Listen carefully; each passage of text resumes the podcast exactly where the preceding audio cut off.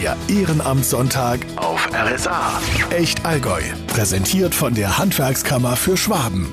Wenn es soweit ist, dann geht es von einer Sekunde auf die andere. Plötzlich wird es einem ganz anders, ein bisschen schwummrig, seltsam, vielleicht Atemnot. Und dann gehen die Lichter aus. Das ist so der Klassiker von einem Herzinfarkt, Schlaganfall in die Richtung, natürlich mit ganz vielen verschiedenen Symptomen. Da können noch Schmerzbereiche dazukommen. Fakt ist, es ist eine der häufigsten Todesursachen und es kann jeden treffen, unabhängig vom Alter, unabhängig von der Konstitution. Wenn es so ist, dann muss es schnell gehen. Jetzt werden die meisten sagen, ja klar, dafür habe ich ja den Rettungsdienst. Aber es ist einfach so, Rettungsdienst kommt nicht überall hin, vor allem nicht überall so schnell. Und das ist ein Punkt, wo, glaube ich, die Region der Lebensretter ansetzt. Und hier bei mir heute im Podcast, hier bei RSA, habe ich Gäste, das sind einmal Bernhard Settele und einmal Moritz Aberle von der Region der Lebensretter, zuständig für die Region Allgäu und einmal für die Region Donau-Iller, so grob gesehen unsere Gegend hier, also das Allgäu. Vielleicht könnt ihr mir gleich mal erklären, was hat es mit der Region der Lebensretter auf sich? Ja, äh, hallo erstmal. Also du hast es ja schon ganz gut erklärt. Es ist so, dass bei einem Herz-Kreislauf-Stillstand außerhalb der Klinik, also irgendwo draußen in der Wohnung, bei der Arbeit, beim Spazierengehen, dass da wirklich jede Minute zählt. Wir haben in Bayern oder in Deutschland eine sehr, einen sehr guten Rettungsdienst grundsätzlich. Das ist also nicht das Problem an sich, sondern das Problem ist wirklich, dass da jede Minute zählt und der Rettungsdienst einfach nicht so schnell sein kann. Der kann einfach nicht innerhalb von ein paar Minuten wirklich am Patienten sein. Das ist das große Problem. Und äh, der Herz-Kreislauf-Stillstand ist die einzige rettungsdienstliche äh, Indikation, wo es wirklich um Minuten oder sogar Sekunden geht. Alles andere kann ein bisschen dauern, das ist dann auch blöd, wenn er nicht schnell genug kommt, aber da geht es dann wirklich um Leben und Tod. Jetzt hast du schon gesagt, es kommt auf die Zeit an, Bernhard. Inwieweit könnt ihr denn diese Zeitspanne verkürzen? Die Idee ist, die Zeitspanne dadurch zu verkürzen, dass es in der unmittelbaren Umgebung von so einem Herz-Kreislauf-Stillstand, von so einem Einsatzort Helfer gibt, die potenziell helfen könnten, die einen medizinischen Background haben und eine qualifizierte Ausbildung haben, um Basic Life Support nennt man das, also dieses klassische Reanimieren, das Drücken am Patienten durchzuführen. Und wir versuchen eben durch dieses System, mithilfe dieser Handy-App, Leute zu finden, die sich zufällig in der Nähe aufhalten und die dadurch, dass sie einfach sehr nahe dran sind, einen enormen Zeitvorteil haben. Die müssen nur alarmiert werden und können dann quasi direkt zum Nachbarn, zum Arbeitskollegen oder ein paar hundert Meter durch den Stadtpark sich bewegen und sind dann sehr, sehr schnell beim Patienten. Und das ist die Hauptidee an der ganzen Geschichte, dass jemand, der eh in der Nähe ist, überhaupt erstmal mitkriegt, dass da ein äh, Problem ist, alarmiert wird und dahin gelotst wird. Weil die ersten wichtigen Maßnahmen bei einem Herz-Kreislauf-Stillstand sind mit zwei Händen zu erledigen. Das ist dieses berühmte Drücken, das Reanimieren, ne, einer bestimmten Geschwindigkeit und einer bestimmten Qualität. Alles andere ist erstmal klingt jetzt blöd, zweitrangig. Wichtig ist erstmal drücken, darauf bauen alle anderen Maßnahmen mit Medikamenten und mit, mit Sauerstoff und mit, mit äh, AED, also mit diesem Defibrillator, die bauen alle darauf auf, dass man primär anfängt zu drücken. Okay, da habe ich jetzt irgendwie ein ganz krasses Bild im Kopf. Irgendjemand hat mir mal gesagt, bei dieser Wiederbelebung, es ist völlig normal, wenn Rippen brechen. Moritz, stimmt das? Ja, auch hallo von meiner Seite. Ähm, das ist tatsächlich so. Ähm, das kann durchaus passieren, ist aber auch nicht weiter schlimm. Der Patient verspürt ja erstmal keine Schmerzen. Es geht hier wirklich dann um, um Leben und Tod und das muss man dann in Kauf nehmen, dass man dann vielleicht die eine oder andere Rippe dann auch mal bricht. Ist im, am Schluss äh, alles für das Wohl des Patienten. Hinnehmbarer Kollateralschaden. Kann man so sagen. So. Gibt es tatsächlich so diese klassischen Songs, die man da im, im Kopf haben kann? Zum Rhythmus, zum wie oft, wie schnell? Habt ihr da gerade was im Repertoire? Also es geht halt darum, dass man so um und bei 100 Mal pro Minute drückt. 100, 110, je nachdem, wie man fragt. Und es gibt eine ganze Reihe von äh, Songs, die das witzigerweise in der Gegend das Tempo quasi haben. Zum Beispiel? Ähm, Staying Alive ist der Klassiker tatsächlich. Es gibt, wenn man ein bisschen böse sein will, auch Highway to Hell, der funktioniert genauso. Ich glaube auch Pippi Langstrumpf ist da, ist dabei. Also diese ganzen, die so in dieser Geschwindigkeit unterwegs sind, die passen. Aber jetzt mal, wenn, wenn ich zufällig an so eine Situation hinkomme, auch wenn ich jetzt nicht ein professioneller Lebensretter bin, es heißt ja eigentlich auch, etwas tun ist immer besser als gar nichts tun, dann ist es doch wahrscheinlich auch besser, ich drücke irgendwie, als eben ich drücke gar nicht, oder? Ja, absolut. Zunächst mal natürlich den Notruf absetzen, das wäre mal das Allerwichtigste. Und dann entsprechend, je nachdem, wie gut man sich vielleicht noch an den Erste-Hilfe-Kurs, der beim einen oder anderen ja doch etwas länger her ist, erinnern kann, entsprechend drücken. Und ähm, da ist dann auch das Tempo zweitrangig. Ähm, man kann sich daran orientieren, an diesen Liedern, die der Bernhard gerade vorgeschlagen hat, aber Es geht tatsächlich darum, erstmal anzufangen. Moritz, der Bernhard hat gerade auch schon gesagt, das sind in erster Linie Leute, die aus dem Bereich schon kommen. Sind das nur solche Leute? Also muss man schon eine entsprechende Vorbildung in dem Bereich haben? Oder kann jetzt auch jemand, der sagt, ich möchte das machen, ich, ich will da aktiv sein, das auch aktiv lernen und so in diesen Kreis hineinkommen? Bei uns sind alle Helfer, die mitmachen, ähm, haben irgendwie einen, einen medizinischen Background oder sind vielleicht schon in irgendeiner Katastrophenschutzorganisation tätig, das heißt bei der Feuerwehr, bei den BRK-Bereitschaften, bei den Johannitern, bei den Maltesern, beim THW zum Beispiel die nehmen wir mal ganz grundsätzlich, ähm, weil die einfach ähm, regelmäßig in Erster Hilfe fortgebildet werden. In der Klinik zum Beispiel gibt's äh, jährlich diesen ALS, diesen Advanced Life Support Kurs, den alle machen.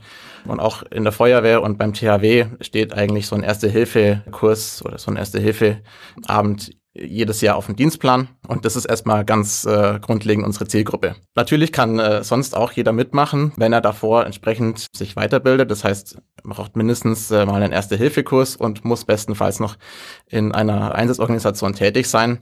Das hat einfach den Hintergrund, dass wir Leute haben möchten, die dann, wenn sie zu so einem äh, Notfall kommen, erstmal nicht in Panik ausbrechen. Das sind zum Beispiel dann unsere Feuerwehrler und THWler, die mit diesem Stress einfach besser umgehen können im Einsatz und entsprechend dann auch medizinisch qualifiziert helfen können. Das sind dann zum Beispiel unsere Krankenschwestern, äh, unsere Ärzte und so weiter. Natürlich allererste das optimal qualifiziert, also Klinikpersonal im, im, Zweifel, ja, also genau. von tatsächlich Pflege über äh, Notaufnahmepersonal bis hin zum ärztlichen Personal. Die können das natürlich aus einer medizinischen Sicht. Die haben das auch schon mal gut. gesehen. Die haben das schon mal gesehen, die machen das wahrscheinlich regelmäßig und oder müssen es regelmäßig auch üben. Also auch in der Klinik gibt's diese, diese Fortbildungsgeschichten.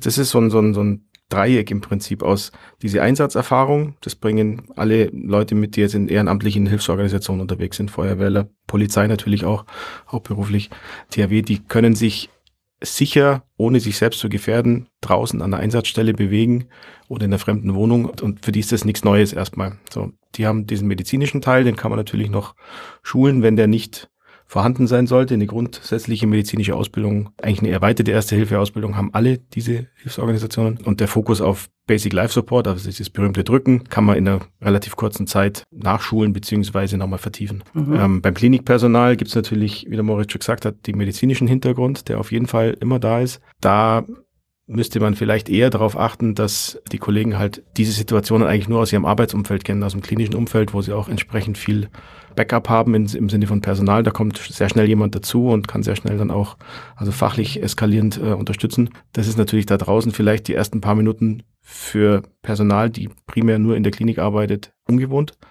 Da ist aber so, dass wir dort eine breite Mischung an Helfern haben, dass wir hoffen bzw. darauf vertrauen, dass dann doch immer ein paar Helfer kommen und aus einem unterschiedlichen Hintergrund kommen, die dann zusammen eben ad hoc das erste Team bilden und sich dann gemeinsam eben um den Patienten zu kümmern. Ganz ehrlich, ich glaube, mir wär, ich wäre einfach froh, wenn überhaupt jemand da ist. Wie funktioniert denn die Alarmierung bei der Region der Lebensretter?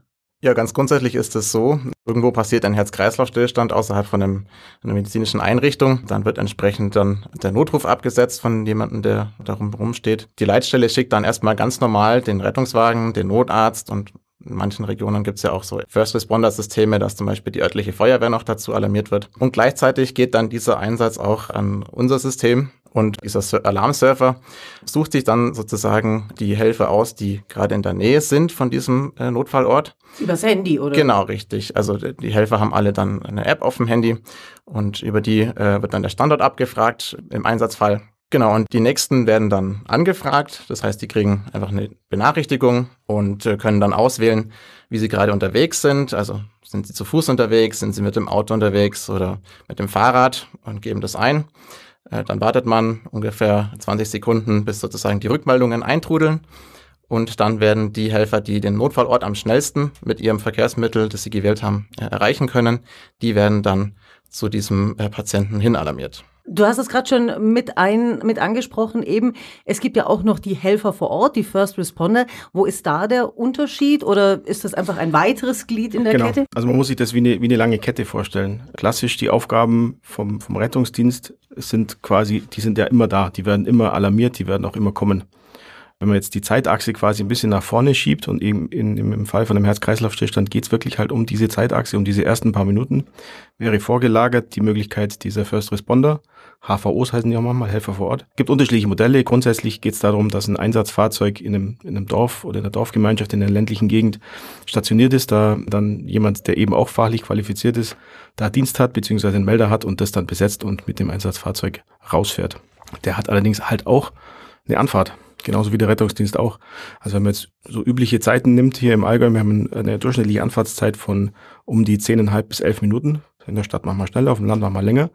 Vom Regelrettungsdienst, also vom RTW und vom Notarzt. Dann kann der HVO vielleicht sich in einem Fenster bewegen von ja, fünf Minuten bis sieben Minuten. Das heißt, nach vorne gesehen verkürzt der die Eintreffzeit nochmal, dass jemand an den Patienten kommt. Dann fehlen aber halt immer noch die ersten fünf Minuten. Und die ersten fünf bis sieben Minuten versuchen wir eben zu überbrücken, dadurch, dass Helfer sich eben schon in der Nähe befinden, keine Anfahrt brauchen, keine Anfahrtszeit haben und eigentlich nur das Problem gelöst werden muss, die wissen gar nicht, dass da gerade ein Problem in ihrer Nachbarschaft ist. Das ist eigentlich das Einzige, was diese App macht. Die informiert Menschen, dass in unmittelbarer Nähe ein Problem ist, zu dem die qualifizierten Helfer, Helfenden geschickt werden können. Da kommt mir nur gerade ein Szenario einfach so in den Kopf. Klar, das sind jetzt Profis in eurem Fall, die da mit dran sind. Aber jetzt sitze ich da gemütlich, was weiß ich, abends auf der Couch. Auf einmal kriege ich meine Info. Hey, beim Nachbarn ist gerade ein akuter Fall. Da kommt ja auch eine emotionale Komponente noch dazu. Man, man kennt die Leute ja. Das sind dann möglicherweise oder mit einer hohen Wahrscheinlichkeit Leute, die aus dem eigenen Umfeld stammen. Wie wird man denn damit fertig? Das ist tatsächlich halt was, das auch für Profis ungewohnt ist. Also ich hatte jetzt ein paar Rückmeldungen schon von Kollegen aus dem Rettungsdienst, die eben in ihrer Freizeit privat über die App alarmiert worden sind und die sagen, das ist, das ist ein anderer Schnack. Also wenn man, wenn man oft auf der Wache sitzt und die, die Uniform anhat und den Melder am Gürtel, dann erwartet man ja, dass es klingelt und dass man irgendwo hinfahren muss. Zudem hat man dann noch einen Partner dabei, immer. Und äh, man hat eine Anfahrtszeit. Das heißt, man hat eine gewisse Erwartungshaltung zum einen und eine Vorbereitungszeit, bis man tatsächlich am Einsatzort ist. Und es ist nicht wie du schon sagst, zwingend der Nachbar oder der Bekannte oder der Arbeitskollege. Das alles trifft natürlich nicht zu, wenn man ad hoc von der Couch alarmiert wird, dann rechnet man A überhaupt nicht damit. Das Handy tut da relativ, ja, A, der ziemlich laut. Das macht richtig, macht richtig, Alarm. Richtig Attacke, ja. Genau. Dann muss man sich erstmal bewusst werden, hup, jetzt bin ich gerade alarmiert worden, wo geht's denn hin? Also das ist selbst für erfahrene Menschen im, im ersten Moment mal so ein Huch-Moment ganz oft, ja. Und dann, wie du schon sagst, es kann passieren, dass es der Nachbar ist, dass es der Arbeitskollege ist, muss natürlich nicht sein. Also es gibt genug Fälle, wo jemand in der Stadt beim Einkaufen ist und dann halt in der Nähe dieses Ortes, wo man beim Einkaufen ist, zum Notfall gerufen wird, dann ja. hat man natürlich keine persönliche Beziehung zu dem, zu dem Patienten. Aber kann es natürlich geben, klar. Was man natürlich noch hinzufügen muss, ist, ähm, dass das Ganze jederzeit freiwillig ist. Das heißt, ich werde über die App äh, alarmiert und angefragt, kann aber auch jederzeit den Einsatz ablehnen. Ja, also es gibt ja Situationen, wo es halt einfach nicht reinpasst, wo vielleicht auch gerade die, die äh, psychische Lage nicht so gut ist, dass ich das äh, gerade stemmen kann. Dann kann ich auch jederzeit einfach den Einsatz ablehnen oder sogar Alarmpausen einstellen. Das heißt, ich möchte einfach mal eine Woche Pause haben davon oder es ist keine Verpflichtung, sozusagen den Einsatz anzunehmen. Jetzt sieht man das in, in Filmen, Serien etc. ist es ja immer so ganz klassisch. Jemand kommt und drückt und irgendwann der Patient, ah, Augen auf, wieder da, juhu, alles wieder gut. Ähm, ich glaube, das hat mit der Realität nicht viel zu tun, oder? Äh, hat es äh, wenig, also nichts, ja. Ähm, dieses Drücken und Patient macht die Augen auf, das würde bedeuten, dass das keine Reanimationssituation war, sondern dass man durch das Drücken eine Bewusstlosigkeit quasi ähm, beendet, sagen, hat. beendet hat und durch den vielleicht dann auftretenden Schmerz, äh, also es ist Spaß, ja. Also es ist, es ist, äh, hat nichts mit, mit einem tatsächlichen Reanimationsfall zu tun. Wie sieht das denn in der Realität aus? Wie muss ich mir das vorstellen? Wie, wie reagiert ein Patient, der wiederkommt? Also die Sache mit dem wieder, wieder Aufwachen nach Reanimation sofort vor Ort, findet nicht so statt, wie man es in den Filmen sieht. Also, wie merke ich denn, dass ich Erfolg hatte? Der wirkliche Erfolg stellt sich erst im, im weiteren Verlauf dann ein, also im, im Verlauf der, der klinischen Weiterbehandlung dann auf der Intensivstation. Das beste Ergebnis, was wir vor Ort erzielen können, ist, dass der Patient wieder einen eigenständigen, selbstständigen Kreislauf hat. Also sprich, dass das Herz wieder schlägt. Das nennt sich in der Fachsprache ROSC, Return of Spontaneous äh, Circulation. Also was ich dann einfach merke durch immer wieder überprüfen ja, also verschiedene Dinge. Der Patient fängt dann idealerweise auch wieder an, selber zu, zu schnaufen. Also eine Atembewegung ist erkennbar und natürlich auch ein Puls, dadurch, dass das Herz schlägt. Das ist aber noch lange nicht so, dass die Patienten dann äh, bei klarem Bewusstsein sind, die Augen aufmachen und Hallo sagen. Das passiert in der Regel nicht. Also ich möchte, glaube ich, ausschließen, dass das überhaupt möglich ist. Das Ganze ist ja jetzt hier im Großraum Allgäu noch relativ neu. Wie oft seid ihr denn schon zum Einsatz gerufen worden? Ich habe gerade vorhin nachgeguckt, also im Bereich Allgäu, die Landkreise Lindau, Oberallgäu, Ostallgäu, Kempten und Kaufbeuern, sind wir am 17. Äh, Dezember letzten Jahres gestartet und haben jetzt ziemlich genau 400 Alarmierungen. Das sind über den Daumen 1,5 am Tag im Schnitt. Über das gesamte Gebiet allerdings. Also wirklich von Lindau bis Füssen, von Oberstdorf bis Kaufbeuern. Und wie viele Leute sind es hier in dem Bereich? Wir haben knapp über 1100 Helfer gerade, Angemeldete. Das ist, ist eine schöne Zahl. Die könnte aber auch äh, gerne noch höher sein, weil es natürlich einfach der Zufall äh, steuert dann, ob an dem Ort, wo jetzt gerade ein, ein Notfall ist, dann auch ein Helfer ist. Das ist manchmal besser, manchmal schlechter. Ne? Also auch klassische Tendenz in den Städten und in manchen ländlichen Regionen gibt es eine Konzentration. Da sind sehr viele Menschen engagiert in, in der App und registriert. Dann gibt es aber halt auch einfach Regionen und Ecken, wo wenig Leute wohnen und zudem noch wenig registriert sind. Da ist eigentlich schon noch Bedarf da. Aber wir sind sehr happy, auf jeden Fall, mit 1100 Helfern. Das ist eine stolze Zahl. Würden aber gern in Richtung 2000, 2500 mhm kommen. Wie schaut es bei euch aus, Moritz, Bereich Donau-Iller, wo ja auch das Unterallgäu jetzt so Genau, im Bereich nördlichen Schwaben, das sind die Landkreise Neu-Ulm, Günzburg, Unterallgäu und die Stadt Memmingen. Das sind wir jetzt am 24. August gestartet, also jetzt knapp vor einem Monat. Und inzwischen sind äh, 600 Helfer schon registriert, also auch schon eine ganz stolze Zahl für diese kurze Zeit. Einsatzmäßig schaut's hier ganz ähnlich aus. Also sind es knapp 25 Einsätze, so einen Dreh rum. Das heißt so auch ungefähr einen am Tag kann man ungefähr rechnen. Okay, ihr habt gerade äh, beide äh, fest genickt bei der Tatsache, es dürfen ruhig noch mehr sein. Wo können sich Leute melden, die sagen, ja, ich, ich bin in dem Bereich ich, oder ich kann mir vorstellen, ich kann das.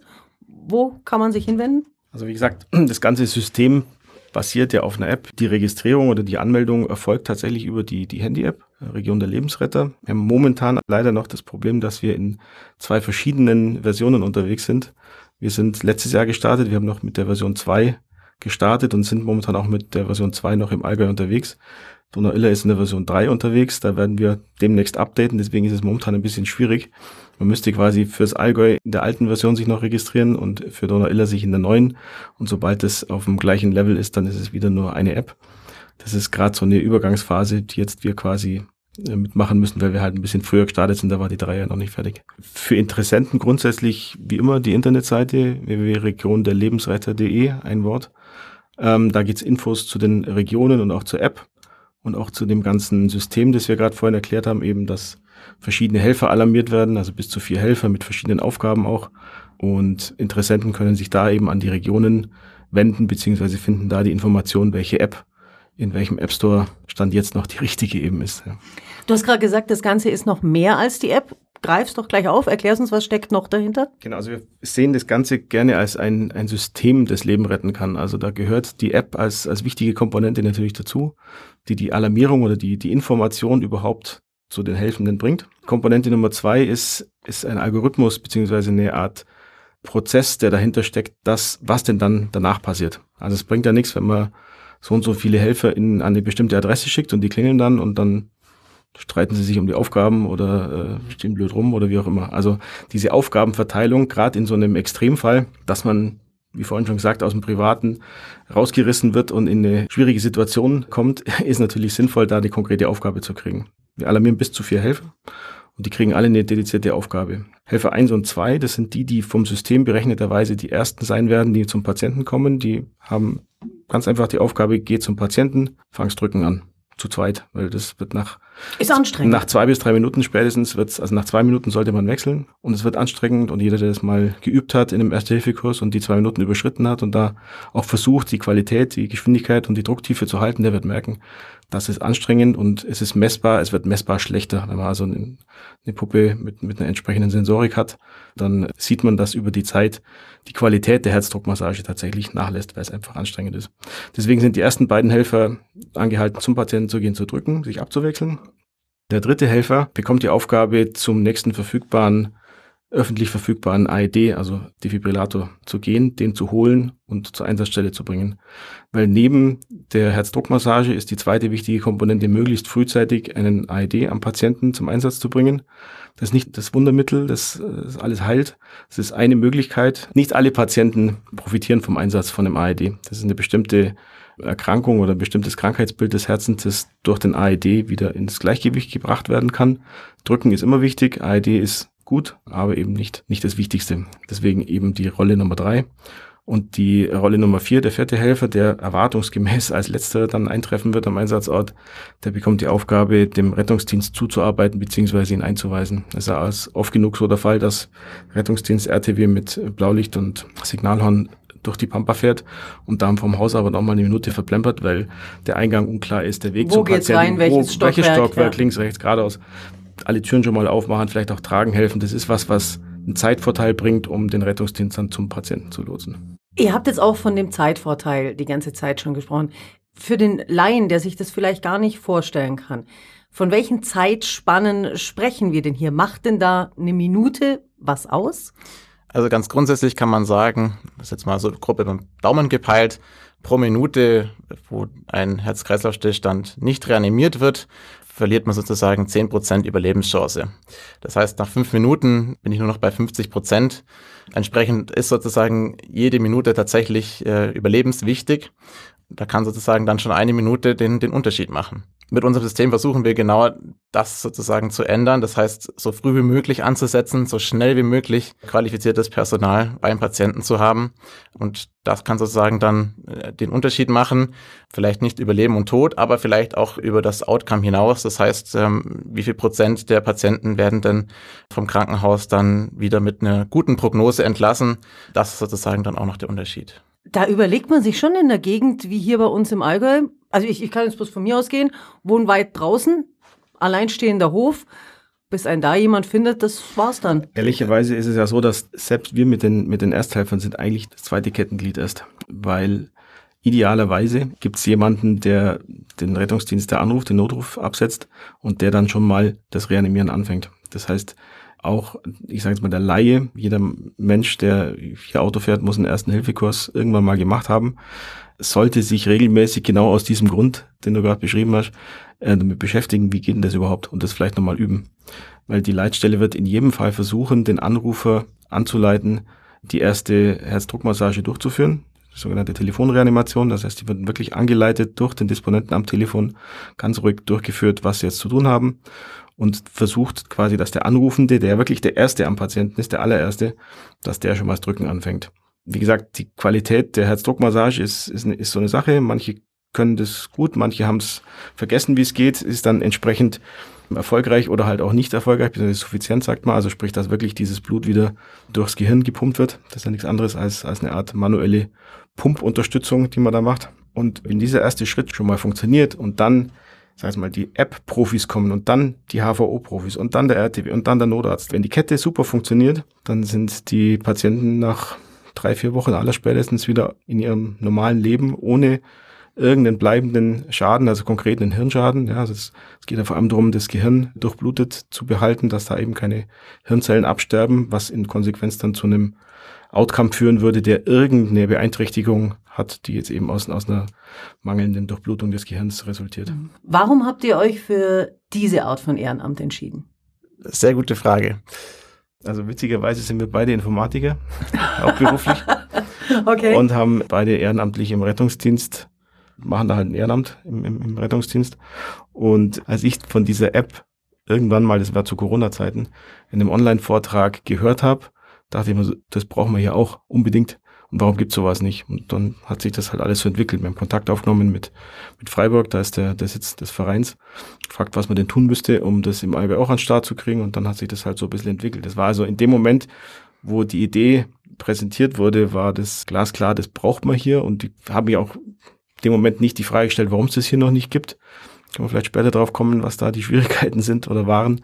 Aber das war so glasklar, dass die Verbindung aus cleverer Technik und diesem Problem, diesem wirklich sonst nicht lösbaren Problem, egal wie viele Rettungswagen man in irgendwelche Straßenecken stellt, dieses Zeitproblem kriegt man nicht gelöst. Das ist einfach nicht möglich. Aber so gesehen ja eigentlich ideal gelaufen. Ich meine, wenn diese Thematik zufällig jetzt bei euch gelandet ist, als ITler, als Techniker, die dann aber gleichzeitig eben auch im Rettungsdienst tätig sind und diese Verbindung auch herstellen, kann man sagen, alles richtig gemacht. Glück für alle, die hier sind, potenziell gesehen, weil es ohne euch dann gar nicht so weit gekommen wäre wahrscheinlich. Das war eine gute Schnittmenge aus den Interessensgebieten, das stimmt. Ja. Ähm, vielleicht noch bei mir zum Background. Ähm, ich bin auf das Thema eigentlich aufmerksam geworden durch den Betreuer meiner Bachelorarbeit damals. Der hat das Ganze als, als Themenvorschlag gebracht. Dementsprechend habe ich mich damit ein bisschen intensiver schon beschäftigt. Und äh, als diese App-basierten Ersthilfesysteme dann in den Leitlinien des Deutschen Rates für Wiederbelebung mit aufgenommen wurden, das war 2021 beim letzten Update, da hat sozusagen nochmal Klick gemacht im Sinne von, das Ganze wird jetzt auch medizinisch empfohlen. Da ist sozusagen die Studienlage relativ äh, weit schon, dass da ein, ein Benefit aus diesen Systemen her besteht. Das war sozusagen dann der Grundstein, um dieses Projekt zusammen mit vielen weiteren noch, ähm, wir sind ja nicht nur zu zweit hier, sondern da stehen nochmal eine ganze Projektgruppe dahinter, das Ganze auch in unserer Region zu verwirklichen. Das ist sowieso Rezept des Ehrenamts. Allein funktioniert es nie. Es funktioniert immer nur in der Gemeinschaft. Und das ist ja auch die Basis, einfach dieses Netz immer engmaschiger zu machen, damit möglichst wenig Leute durchfallen.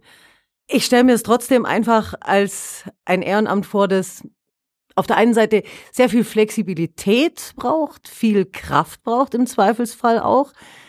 Ja, man muss das schon richtig wollen. Ja, das betrifft natürlich alle Ehrenamtlichen, die grundsätzlich in einem sanitätsdienstlichen oder rettungsdienstlichen Umfeld agieren. Wie geht man damit um, dass man in Situationen kommt, wo es Menschen, anderen Menschen nicht so gut geht? Wie viel Zeit nimmt das so in etwa in Anspruch? Was, was denkt ihr? Also mit dem ganzen Drum und Dran. Weil es ist ja eben auch dieses Arbeiten, hintenrum sprechen, wieder was abklären. Das Ganze ist auch viel Organisation, Bürokratie und, und, und. Wie viel Zeit steckt ihr da rein? Ja, es ist auf jeden Fall sehr viel Telefonieren, E-Mails schreiben, Netzwerken, ähm, ja. Netzwerken, Vorträge halten und so weiter und so weiter. Also äh, bestimmt äh, viele, viele Stunden in, in der Woche. Für die Helfer an sich ist der Zeitaufwand eigentlich relativ gering. Das heißt, alle, die in der App registriert sind und mitmachen, ähm, die werden vielleicht mal über den Daumen gepeilt, ein oder zwei Mal im Jahr alarmiert. Also für die ist der zeitliche Aufwand also nicht besonders hoch. Aber insgesamt kommt dann, gerade wie du das sagst im Hintergrund, doch einiges zusammen. Genau, auf jeden Fall. Also die ganze, ich sage mal, organisatorische Arbeit, die wir als Projektgruppe leisten, da ist natürlich sehr viel Zeitaufwand dahinter. Und alles ehrenamtlich. Genau. Was sind denn eure Ziele? Was habt ihr euch da noch vorgenommen? Jetzt mal abgesehen von der Tatsache natürlich, möglichst viele weitere Leute zu finden für dieses Netz. Was steht sonst noch so auf der Agenda? Ja, vielleicht ein Punkt, der gerade in unserer Region noch ein großes Defizit ist, ist das Netzwerk aus äh, öffentlich verfügbaren Defibrillatoren. Also da müssen wir auf jeden Fall noch, noch besser werden, uns dahinter klemmen. Das geht aber natürlich nur in Zusammenarbeit mit, mit den Gemeinden und mit entsprechender Förder, Fördersummen. Gerade im ländlichen Bereich stehen wir da im Vergleich zu anderen Regionen in Deutschland oder auch im europäischen Vergleich echt noch schlechter. Eigentlich sollte jedes Dorf irgendwo einen, einen öffentlich verfügbaren AED hängen haben. Ja.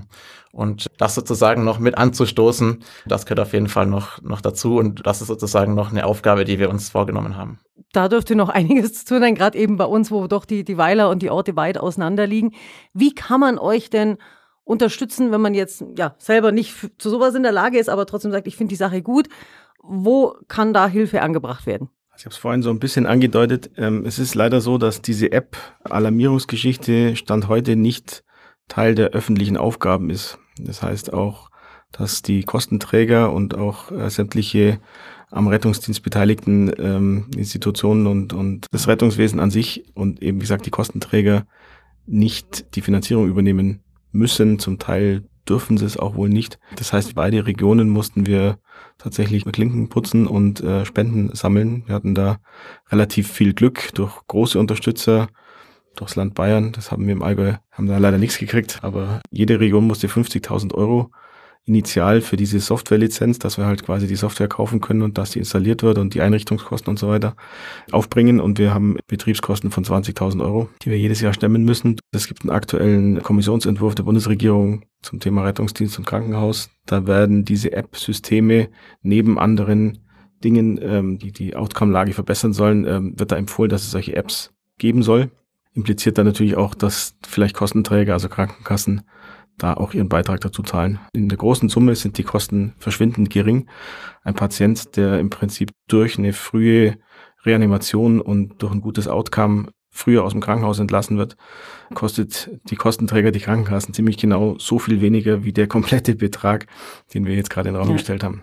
mal völlig unabhängig von, von der moralischen Komponente, ist es aus Kostensicht eigentlich ein No-Brainer. Das sollte, das sollte drin sein, aber es ist momentan keinem Topf zugeordnet. Dementsprechend gibt es auch keinen Topf, der das mal ebenso zahlt. Ja. Es ist wie so oft, es hängt alles am Geld letztendlich. Also wer da unterstützen will, darf das auch gern in monetärer Form tun.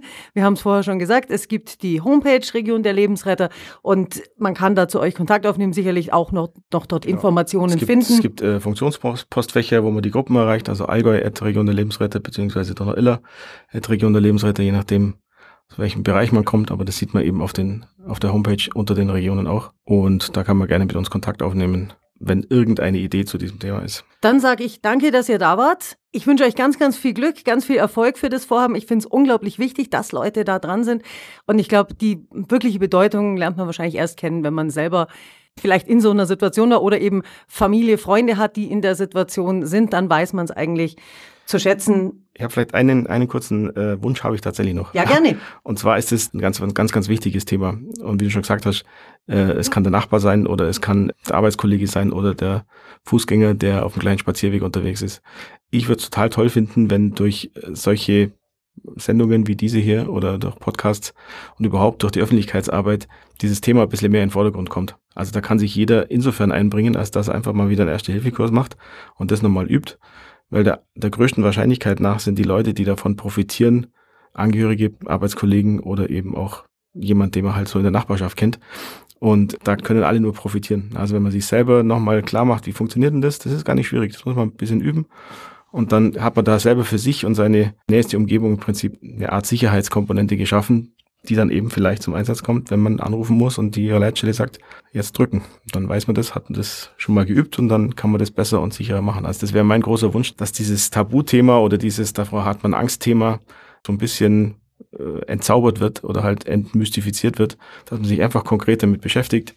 Man muss gar kein Profi sein, man muss nicht im Rettungsdienst tätig sein, man muss keine Mordsausbildung machen, sondern sich einfach Erste Hilfe nochmal auf Herz-Lungen-Wiederbelebung drücken, die Mund-zu-Mund-Beatmung kann man erstmal tatsächlich bleiben lassen. Wichtig ist, hingehen, drücken, Notruf absetzen und das idealerweise können und üben. Zusammengefasst, der größte Fehler, den man machen kann, ist nichts zu machen. Genau. Ich sage Dankeschön, Bernhard Zettel und Moritz Aberle von der Region der Lebensretter hier bei uns im Podcast bei RSA. Viel Erfolg euch weiterhin. Dankeschön. Dankeschön. Ciao, ciao. Der Ehrenamtssonntag auf RSA. Echt Allgäu.